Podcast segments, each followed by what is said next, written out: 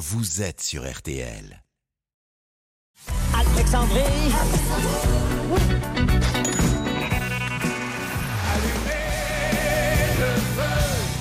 Avec une playlist de Steven Bellery aux sonorités royales, évidemment. Ce soir, Steven, Charles et la musique. La musique et Charles, ça vous a inspiré Oui, le roi démarre seulement son règne. Alors, on peut pas vraiment dire qu'il y a eu des chansons encore sur ses premiers mois de règne.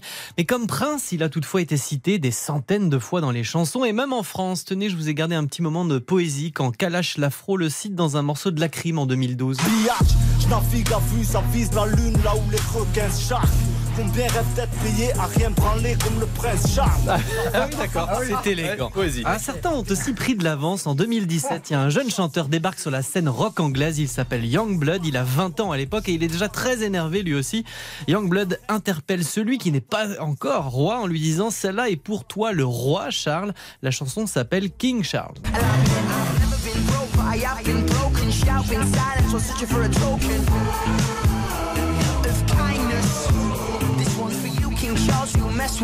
Alors, plus précurseur encore, Steven, vous avez trouvé un farceur dès 2007. Il s'appelle Charles Costa à l'état civil, mais son nom d'artiste, bah, c'est King Charles.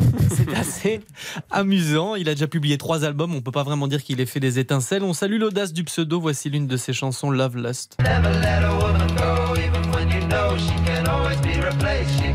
Il sera moins connu, in fine, que, euh, que Charles III. Pourquoi ça démarre pas en fait hein Il écoute quoi, le roi Charles, quand il s'ennuie dans ses châteaux? Alors, au détour d'interviews ou de confidences de proches au fil des années, les experts de la royauté ont pu lister les chansons préférées du roi. Alors, si vous voulez que Charles se mette debout ce soir sur la table de 62 mètres, eh bien, il faut lui passer cette chanson du groupe américain The Three Degrees 1978, Giving Up, Giving In.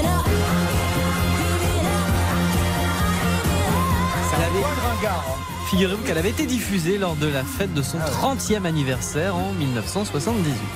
Autre classique sur sa platine, Funny Girl, le musical de Broadway, succès de 64, adapté au cinéma 4 ans plus tard, toujours avec l'immense Barbara Streisand. Charles III adore, évidemment, Don't Rain on My Parade.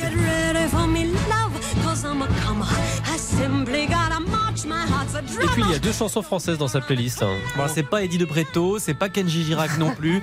Charles est francophile, oui, francophone aussi, mais il est tout de même assez cliché dans ses goûts musicaux. On célébrera le 10 octobre les 60 ans de sa disparition. Edith Piaf fait vibrer le cœur du roi et surtout cette chanson immortelle. C'est moderne, c'est jeune. Autre classique français qui a fait le tour du monde, Charles adore une autre chanson d'un autre Charles, Traînait la mer. Qu'on va danser. Deux chansons de 46 d'ailleurs, belle année. Charles III reste toutefois un immense fan de musique classique, lui-même violoncelliste. Il est surtout amateur des compositions de Richard Wagner. L'anecdote dit qu'il a tellement écouté Wagner que son garde du corps est devenu fan, fan de Wagner. C'est vrai.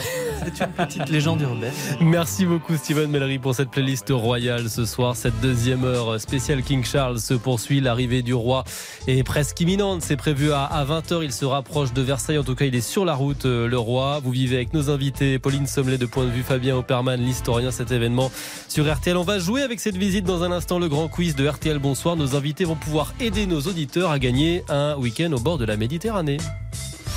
RTL, bon